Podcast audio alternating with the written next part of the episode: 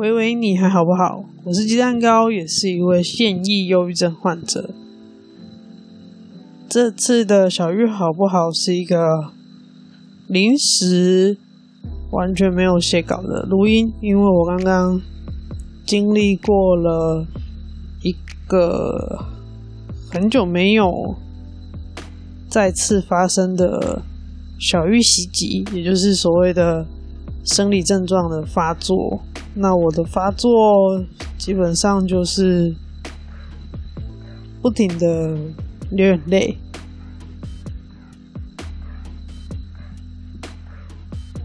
眼泪不停的掉，然后身体会变得非常的紧绷，脑袋里面会出现很多质问自己的声音，那个质问都是带着否定跟攻击的声音。现在我的状态是症状退了，我刚刚洗完澡，稍微有感觉舒服一点，躺在我的椅子上。我因为之前一直很常断电的关系，为了自己的安全呢，哦，因为我把房东的椅子坐坏掉了，就是。那个电脑椅的椅背就直接被我坐断了，因为断电之后就是像躺着睡着嘛，所以就是往椅背靠，我就把房东的椅子坐坏掉了。我后来就自己买一个比较好的椅子，它是可以像车子的椅子一样拉那个拉杆，然后把躺平的。所以现在我如果身体在快要断电的时候，它就会自动。导航模式，拉杆拉好，稍微往后躺一点，等那个没电的感觉过去就可以了。目前会是这样，所以我现在就是这种半坐半躺的状态，试着录音。第一次这样子录啦，觉得还蛮。舒服的，因为我平常应该都是把用一个立架把它架在桌上，然后我会坐的很端正，念组织稿。基本上我都是要靠组织稿才有办法录音跟把所有的内容组织好。这一次就试着在事件刚发生完之后，试着把。整个脉络爬梳一遍，也当做是一个走出智商室外的练习。事情是这样子的，就是我在录音的这个时候的前一天，看到一个医生。团，我不确定他们是团队还是个人。总之，他们挂的身份就是一个医生的图文卫教粉砖。在那个粉砖上面，他们不定时会发很多各式各样生活上不同的卫教资讯，比如说像先前疫情的话，他们就有推广干洗手，可能不一定比较。干净啊，或者很多慢性病的卫教资讯，肝炎、癌症、心脏病等等。所以，呃，尤其他的图其实画的很漂亮，文字也很简洁，所以我自己追踪这个 IG 账号其实已经蛮长一段时间，我我还蛮喜欢他们这样子的卫教表达的风格。但事情是发生在我录音的这个时候的前一天，我看到他们发了一篇文，写说，如果有急性的运动伤害，他们那个图里面呢，写的。资讯是：如果你在运动伤害的急性期，你要用 price 原则。price 就是价格、价钱的那个英文字，P R I C E。其实这跟很多的急救相关的用语的缩写都类似，它其实就是那个步骤要做的事情的英文单字的开头字母的缩写。但是我看到这个 PRICE 原则又被拿出来写的时候，我就立刻留言，而且也私讯给了这个账号，告诉他这个 PRICE 原则已经过时非常非常久了。现在运动医学界推行的其实是 Peace and Love 原则，Peace 就是和平的那个字，P E A C E，and Love。Love 就是你过了急性期之后还没有变成慢性的时候，叫做 Love，L O V E。它有包含事后的复健运动跟心理健康的照护。简单来说呢，就是如果你是一个在运动的人，或者是专业运动员，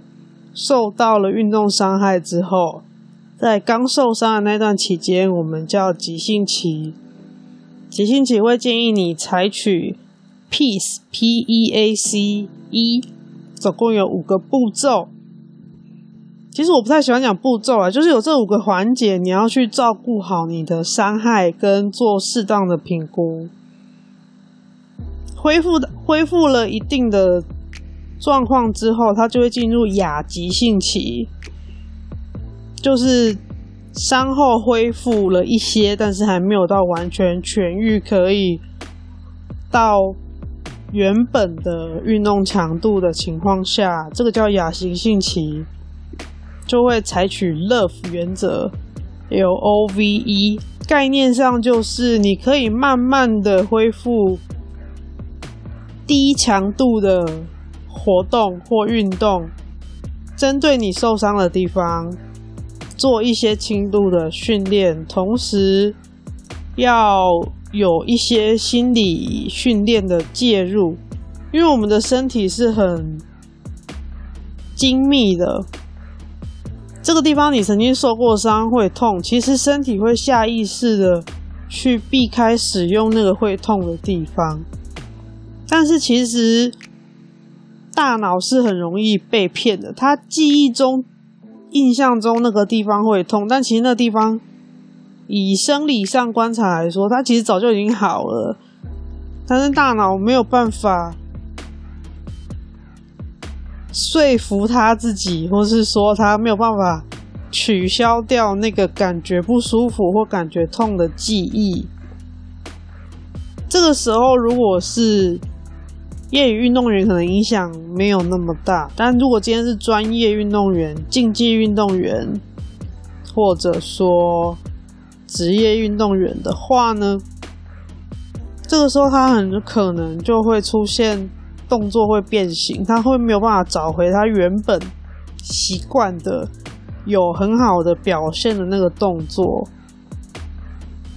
动作就会不见了，跑掉了，因为他。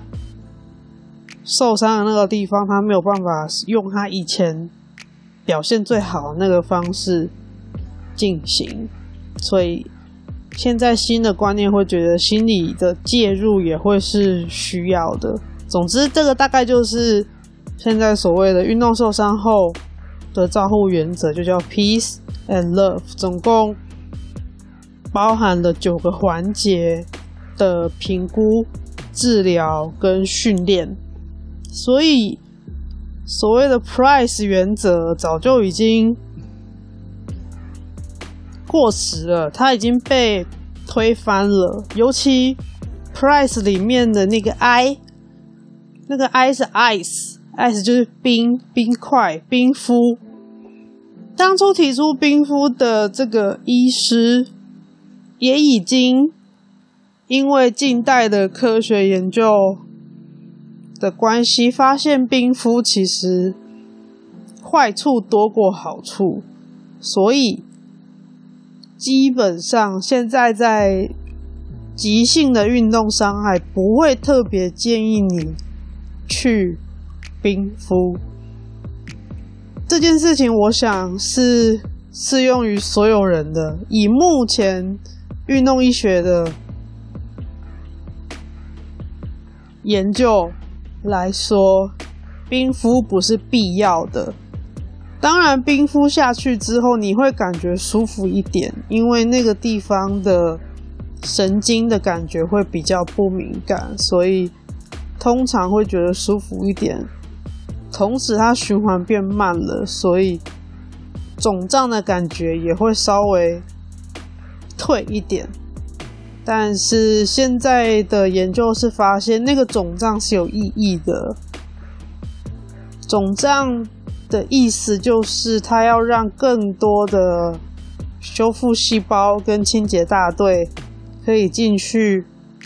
修复受伤的组织，然后把。废物赶快代谢掉，所以你才会肿起来。因为那个地方它现在有需有非常非常多的细胞要去那里工作，所以肿胀现在的观念，目前的观念来看，它不是坏事。但是以前会觉得肿很久可能会妨碍伤处的恢复，但现在来看已经不是。事情大概就是这样。我看到了那个卫教账号呢，他到现在还在推 Price 原则，而不是已经更新过的 Peace and Love 原则。我就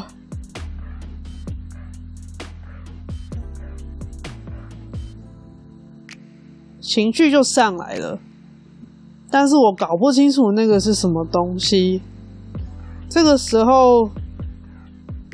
说实话，就是我自己觉得这个就跟小玉有关系，因为我没有办法感觉到我到底发生什么事了，我只能感觉到我好像有一点激动，我看不下去这一件事情。一个号称自己有专业的个人或团队，而且拥有非常多的粉丝，但是他在传递一个非常过时、应该已经有落后至少两三年以上的卫教资讯，在医疗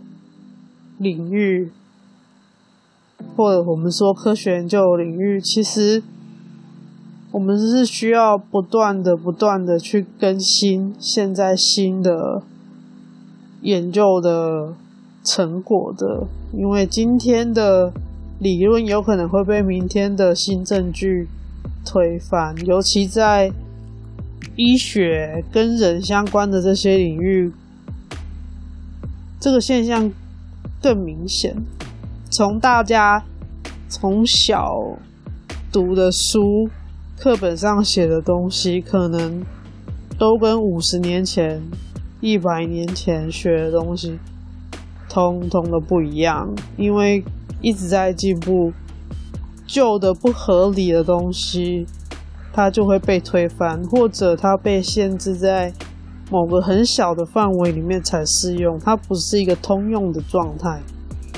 Price 这个原则也是一样。事情就这样发生了。我看到那个文之后呢，我当下就立刻留言跟私讯这个账号，跟他说：“Price 原则已经过时了，现在运动医学建议的是 Peace and Love 原则。”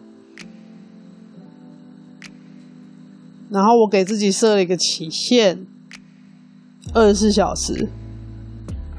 因为是平日嘛，大家要上班嘛，要工作嘛。所以我给自己二十四小时的时间，我希望他们可以。这个是我事后刚刚在洗澡的时候才理出来的头绪。我自己其实对这件事情是有期待的，我的期待是他们能够有所回应，无论是对于这些处置原则讨论也好。要修改图文，或是要撤掉图文，什么都好。我希望对方有所回应，因为就我所知道的范围，他说的东西就是过时了，他就是错的东西。散布错的、错误的讯息是在网络世界我觉得是不可以的事情。无论你知道还是不知道，如果你知道你传播了错误的讯息，那你就要有澄清，去承认承认自己当时没有这样子的认知，再把事实做一个好的陈述。大家都会犯错，但是你要有更正，你要有好的。论述，这是我自己的想法。但是过了整整二十四个小时呢，这个账号对我的留言跟私讯完全没有回应，也没有任何已读。但是我非常确定，在我留言跟私讯之后，他们这个至少这个账号，他有对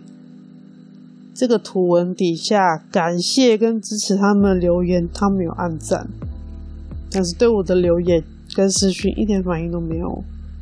在经过整整二十四个小时之后，我整个人进入一个没有办法控制的非常非常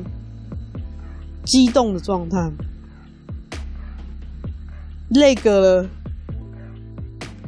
超过二十四小时才进入的一个激动的状态。所以，如果你有 follow。这个节目的 IG 跟 Facebook 粉专的话，你就会看到我发了现实动态，也发了文章。我说我是第一次在这个地方，在微微你还好不好这个节目的空间揭露我自己本身的专长是。运动科学是体育，这个是我本来没有打算要在节目上透露的事情，但是看到这一则文，跟对方没有给我回应，可能这个失落让我觉得被冒犯了。这个是刚刚洗澡的时候想到的。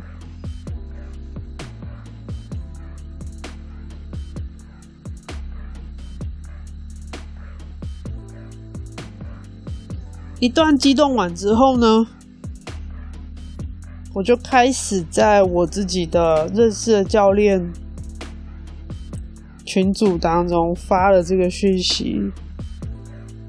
有一点像邀稿之类的，就是请大家，如果你愿意发声的话，你可以录音告诉我，我会录一集讲这件事情，同时也让你的声音在这个。节目里面发出来，不过大家都是已读没有回啦，我也没有期待大家要回，因为我当下的想法就是，如果没有人要跟我一起讲，我还是会好好的把这件事情讲出来。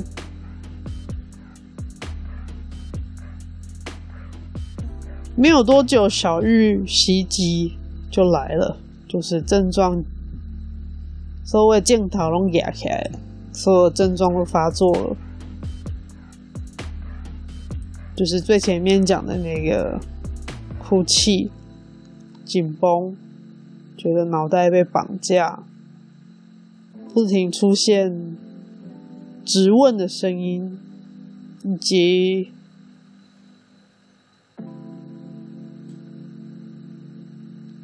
反复的反刍思考跟怀疑自己。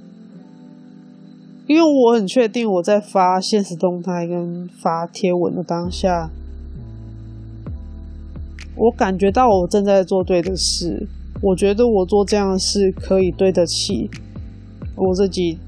在体育跟运动科学努力了这么多年的专业。我觉得传递这样的资讯才是对得起我过去这么多年的努力。如果跳脱出来看，其实就是我把这件很小的事情，把我跟我过去的这么多年的努力没有被看见这件事情，把它绑在一起了。我在体育跟运动科学领域努力了很多年，但始终，不管是在推广、在教育、在研究，其实我始终没有一个明显里程碑或什么的。推广体育教育或什么，那个其实都是很困难的事情。用白话一点说，就是这是一个很边缘的领域啦，很难做，做了很多力气，但是效果不好，事倍功半。但我还是会傻傻做。我觉得这个是对人有帮助的事情，我会在我可以讲的范围内，在我可以触及的人里面，我会尽量的去推这些思考的逻辑跟正确的、尽量正确的知识。所以呢，这一次的小玉好不好？我想跟你说的是。这一次的发作也让我有一个，你要说是教训也好，你要说是得到一个省思也好，就是它其实是一件很小很小的事情，跟原先的人生或生活也没有什么很直接的关联，但是。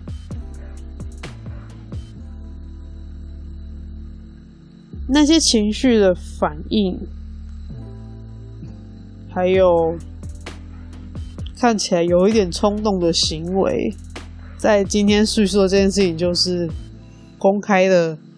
发截图、发欠动跟贴文，有一点好像在针对人家，但其实我针对的是我自己，我没有办法接受。我的专业被冒犯了，而且我被忽略了的那种感觉。以上这两句呢，都是刚刚在洗澡的时候，小玉完全退了，冷静下来了，才想到的事情。所以，如果其实不管是患者或者是陪伴者。我在想，其实这些爬书跟思考过程，其实就是一种心理学上所谓的觉察，就是从一个很小的事件里面去爬书，自己到底发生了什么事，到底为什么会有这么大的反应，这个东西又跟自己的生活。生命，或者我们说人生的历程的课题、议题，没有什么关联。自己去爬梳这些东西，当然是很辛苦、很累的。尤其在有小玉的状况底下，要做这件事情是很困难的。这次非常感谢又 WhatsApp 在干嘛的 Kitty 姐姐，感谢时差。在台湾的深夜，美国的清晨、清早，他要陪我聊天、灌鸡汤、讲干话，陪我让小玉从哑起来到退嘎，让小玉的症状从发作到完全退掉。感谢他的陪伴。如果每一次都可以从这些很小的情绪事件去发掘跟爬出整个脉络的话，我想，无论有没有生病，应该都是一个可以更加了解自己的过程吧。如果照 Kitty 姐姐讲的话来说。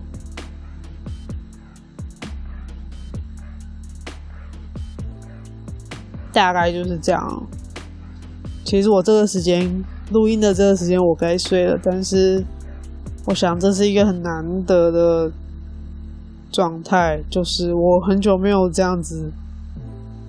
打坐，冷静下来，累了想睡。很久很久没有这样了，因为我的症状医生说算是控制的蛮稳定的，所以要有这样子比较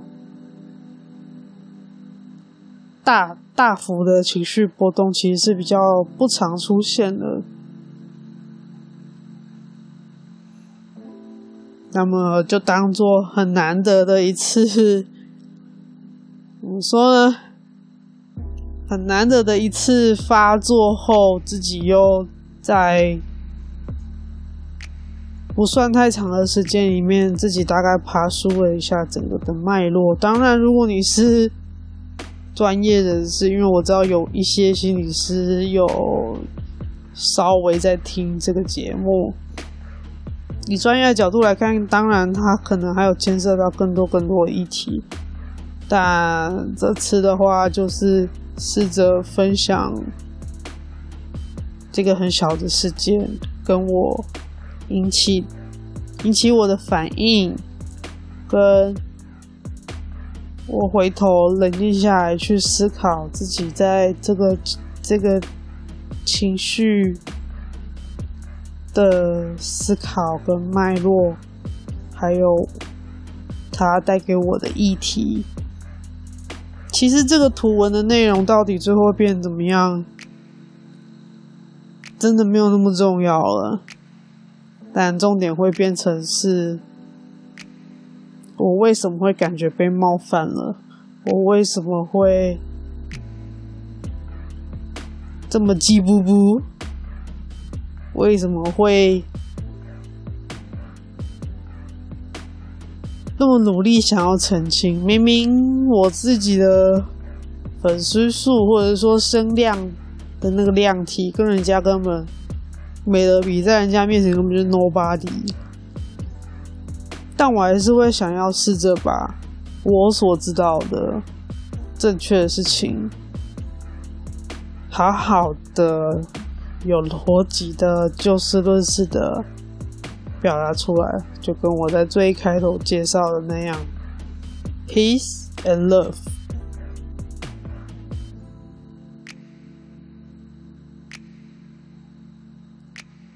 大概就这样啦。这一次的重点就是呢，急性的运动伤害不一定要冰敷。生活里面的小事，如果让你有了情绪的波动，你可以从情绪的这些波动里面去去找到你自己的日常生活，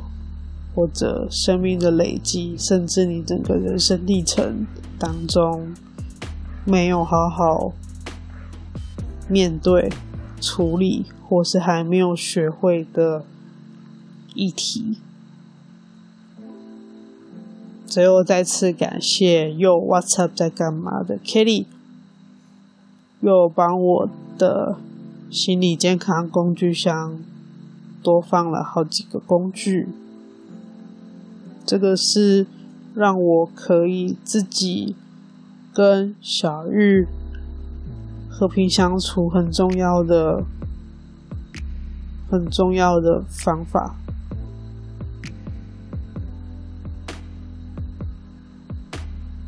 的这内容可能没有那么的有组织性，有很好的规划，或者是口条非常顺畅之类，通通都没有。我完全是想到什么说什么。但如果你有听到这里的话，非常谢谢你的收听。我是电池坏掉人鸡蛋糕，喂喂，你还好不好？